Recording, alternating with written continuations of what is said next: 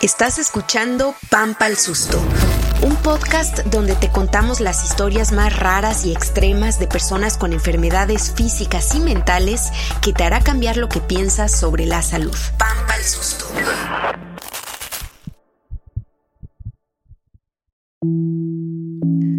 Hola, soy Aleida Rueda y esto es Pampa al Susto. ¿Te imaginas que tú, sin ninguna formación médica, tuvieras que administrarle a un familiar un medicamento directamente al corazón? Así, directamente con un simple catéter a través de una vena. Para muchos es difícil imaginarlo, pero cuando vives a 150 kilómetros del servicio médico más cercano, no queda otra más que intentarlo.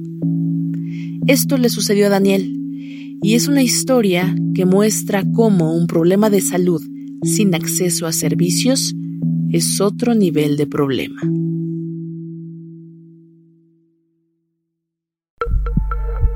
Lo que quieres es proporcionar una buena calidad de muerte. Y bueno, cerramos el día en que ninguno de los médicos quería. Una buena calidad de muerte. Digo, ¿qué puede pasar? Que me equivoque, sí, pero más vale arriesgarme a que esté así mi mamá, ¿no? Y bueno, le digo que sí. Una buena calidad de muerte.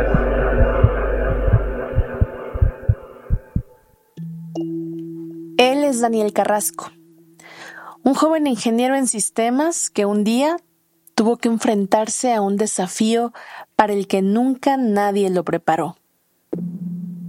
Daniel tuvo que aprender a colocar un catéter en el cuello de su madre para ayudarla a tener una muerte tranquila.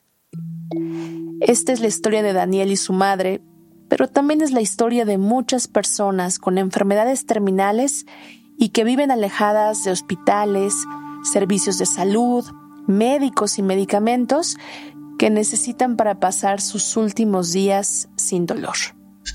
Realmente mi mamá este, le detectaron la, enfermedad en enero, todo empieza en enero de, este año, en enero de 2020. Cuando a la mamá de Daniel, doña Natalia, le detectaron cáncer de ovario en enero del 2020, ya era demasiado tarde.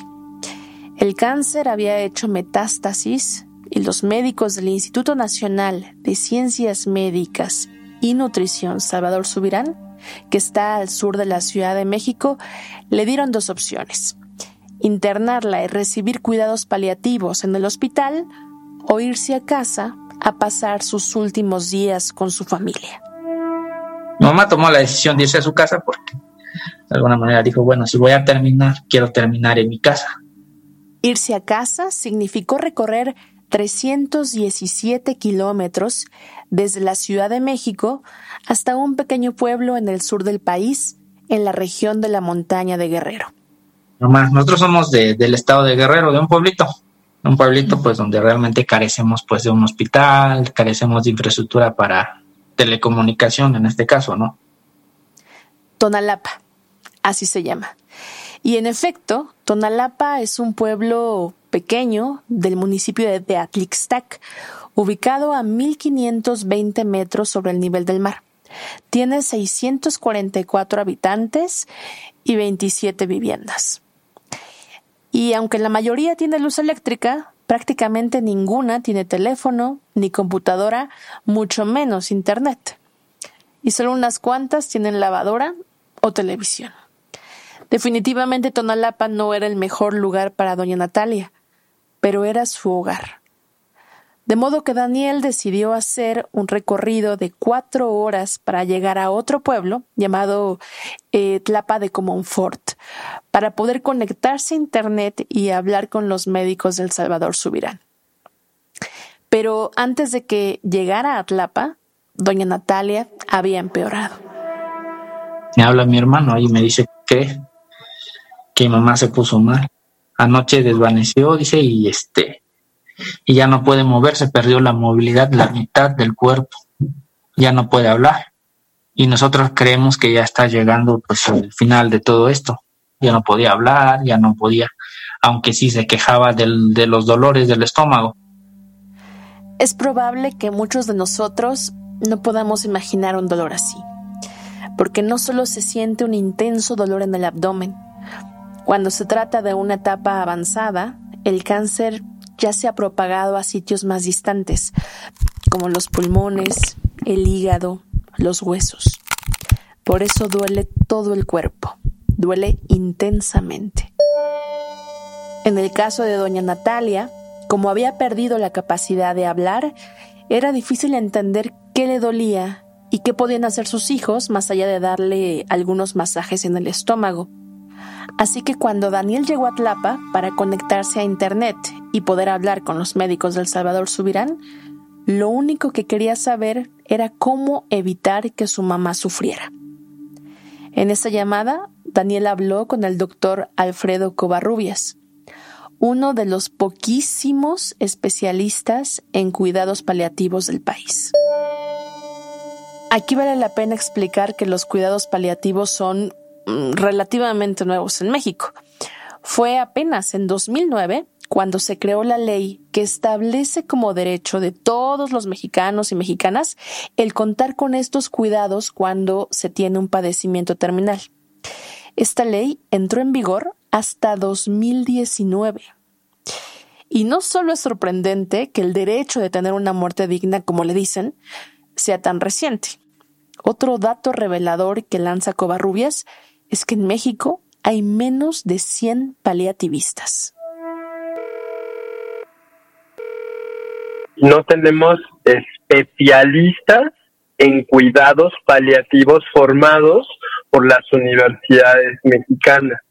Yo soy paliativista desde 15 años, pero al igual que muchos de mis compañeros que se dedican a cuidados paliativos en forma exclusiva, tuvimos que hacer múltiples diplomados dentro y fuera de México. Alfredo Covarrubia siempre les dice a sus estudiantes que se habla mucho de que los médicos están para mejorar la calidad de vida, pero prácticamente nunca se dice que también se necesitan médicos para mejorar la calidad de muerte. Lo que quieres es proporcionar una buena calidad de muerte. Que tu muerte sea aterciopelada, o sea, que no tengas dolor, que no tengas nada, o sea, que no tengas mareo, que no tengas síntomas, o sea, que si ya te dijeron lotería, ese final sea lo más aterciopelado posible y que tengas, así como tuviste una buena calidad de vida, también tengas una buena calidad de muerte. Y con esa idea fue que Covarrubias habló con Daniel. Me da una serie de así de, consejos, ¿no? De tips que tenía que hacer. Que la tengo que bañar, que la tengo que mover, que la tengo que sentar.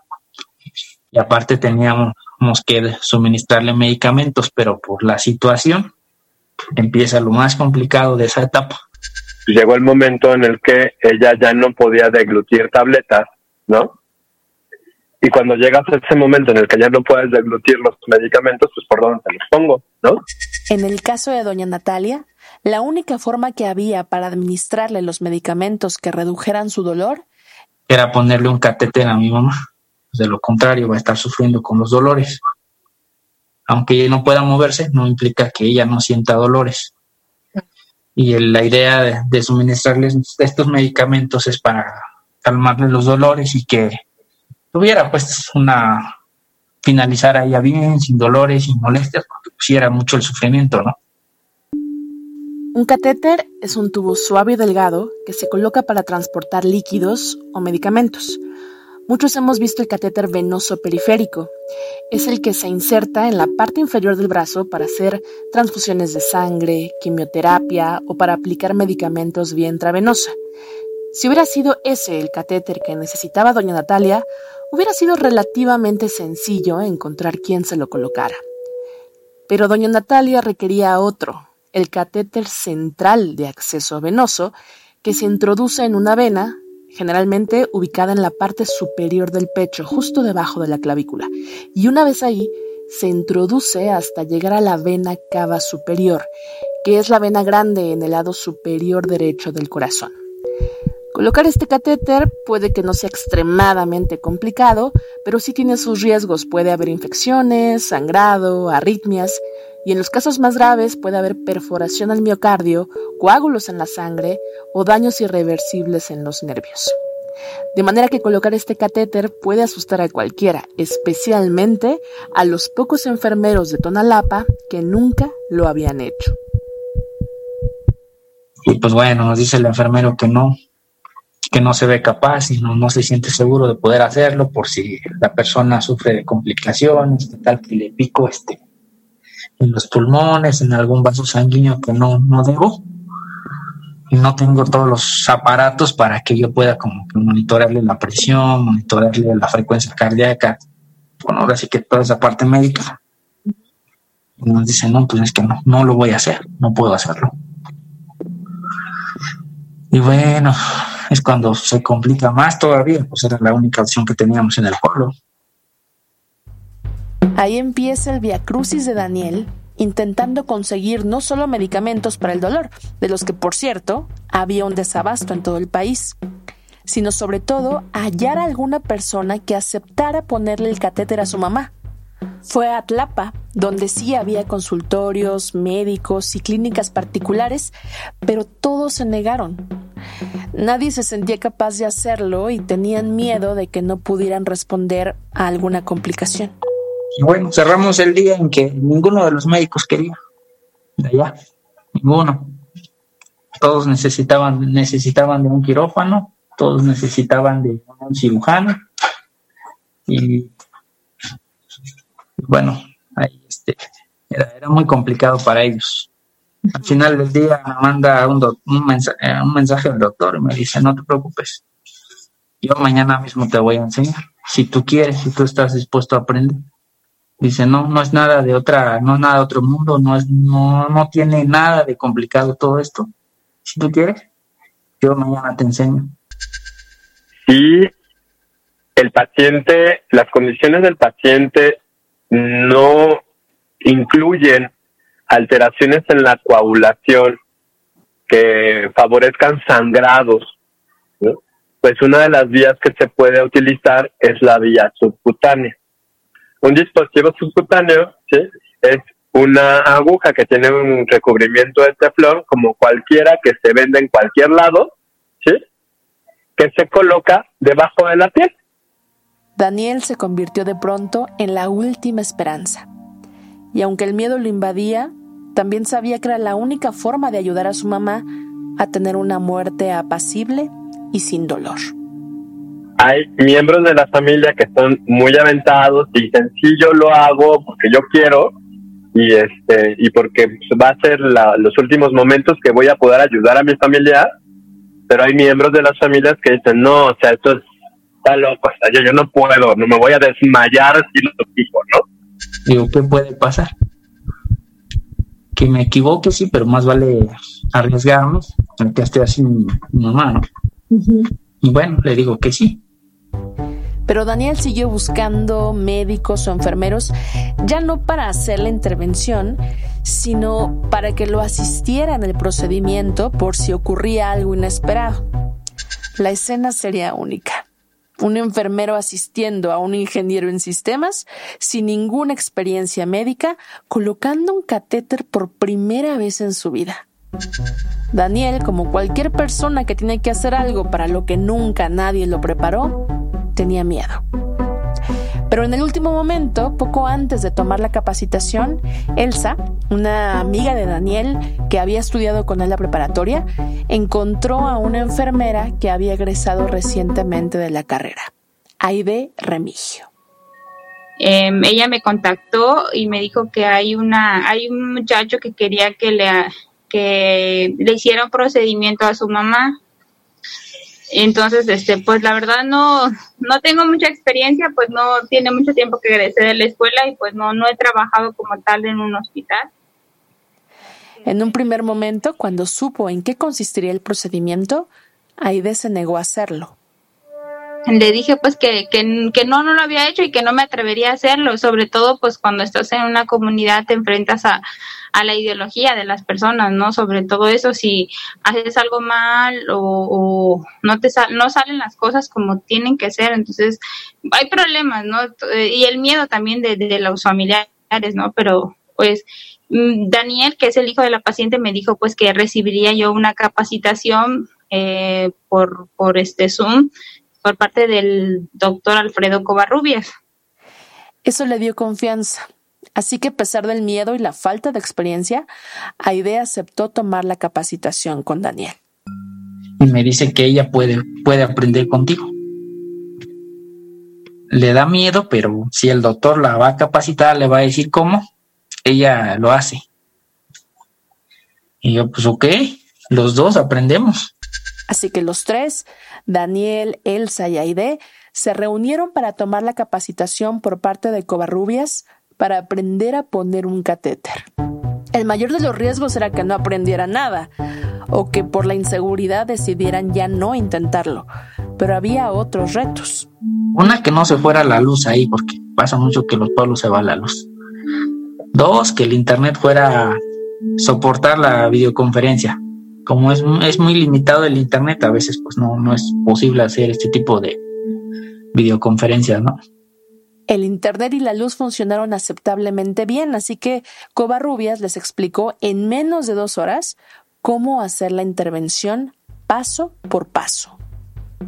Mm, me atreví, recibí una capacitación. Mm, eh, al principio sí me dio miedito, y le digo, yo estaba ahí de incógnito, pensé que nadie me estaba escuchando, pero sí, estaba ahí viendo la capacitación, nos mostró todo el ejemplo el, el doctor Covarrubias y sinceramente pues sí, él lo hizo ver muy fácil, él lo hizo ver muy simple y, y, pues nos dio esta confianza, ¿no? Yo creo Porque después él amablemente, pues ahora sí que nos dijo, perdóneme, pero me tengo que quitar la playera para mostrarles yo mi pecho y decirles en dónde, cómo tienen que saber en dónde, cómo tienen que identificar el músculo, la parte donde le van a colocar.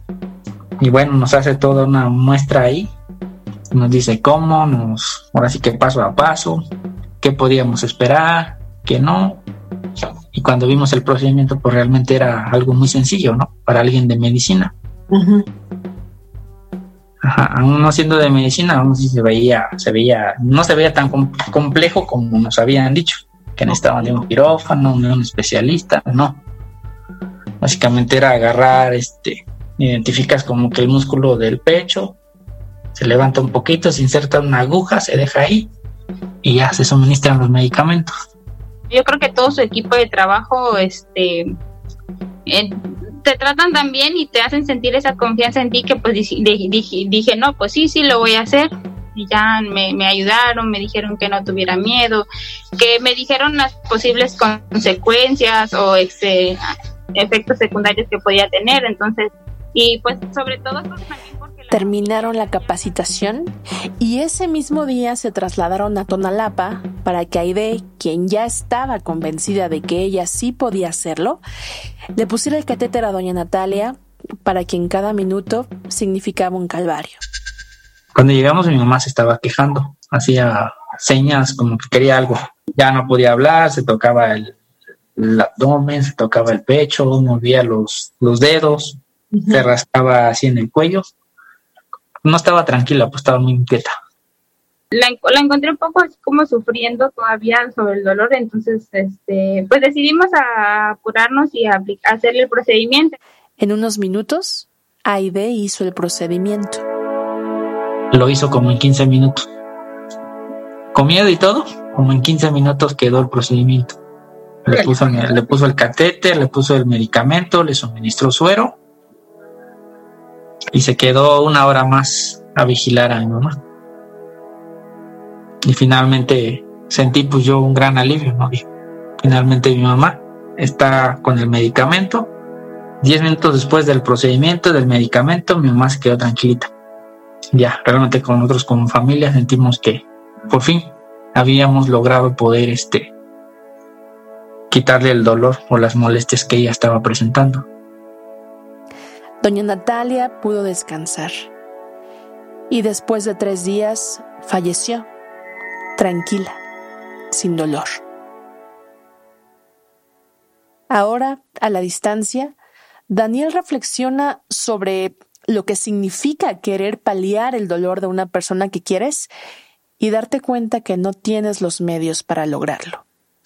Es complicadísimo. Estando aquí, pues en la ciudad, no, no es complicado, ¿no? te dan el nombre, vas a la farmacia, lo pides así, te la da. pero pues en un pueblo, en un lugar donde pues no, no, venden medicamentos para empezar de alta especial, de especialidades. Entonces hasta para el nombre del medicamento era, era complejo. Doña Natalia es una de las muchas personas con enfermedades terminales que además de la muerte deben enfrentar la falta de acceso a medicamentos, clínicas de salud, información y médicos especialistas en cuidados paliativos. Pues mire, aquí, como le digo, en la región de la montaña hay mucha gente que muere, muere con mucho dolor, muere sin, sin tomar medicamentos, sin ser tratados por lo mismo pues que no hay un hospital cercano, no hay este, o no hay la posibilidad económica de llevarlos a uno. Eh, sí, no, no, le digo, o, simplemente los familiares no dejan que toques a sus familiares por el mismo desconocimiento de qué le vas a aplicar, qué le vas a hacer. Entonces, todo eso influye a que el paciente pues no, no tenga una muerte digna o simplemente mm, mueren con mucho dolor, pues. En teoría, todos los mexicanos deberíamos tener el derecho asegurado de morir sin dolor, sin importar quiénes somos ni dónde vivimos. Pero no es así. Las carencias del sistema de salud hacen que la ciencia y la infraestructura que permiten darnos una muerte sin dolor se concentren únicamente en ciertos lugares y se deje sin esa atención y sin ese derecho a las personas que viven alejadas de los puntos de privilegio. Pero frente a las carencias en los sistemas de salud, relucen otras cosas, otras fortalezas, otras personas que hacen que aún en las condiciones menos privilegiadas haya formas de morir con el enorme privilegio de hacerlo sin sufrir. Ahora sí que pues gracias a la tecnología, la disposición del doctor, de todos, todo el equipo, fue como pudimos, este, de alguna manera darle una muerte digna a mi mamá y evitáramos que sufriera tanto.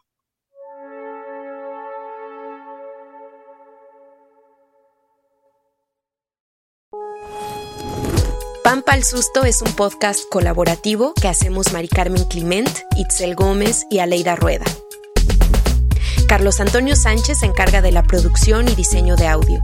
El diseño gráfico lo hicieron Alonso Monroy y Luis Novoa. Escucha Pampa al Susto en tu plataforma de podcast favorita y síguenos en Twitter e Instagram. Gracias por escucharnos.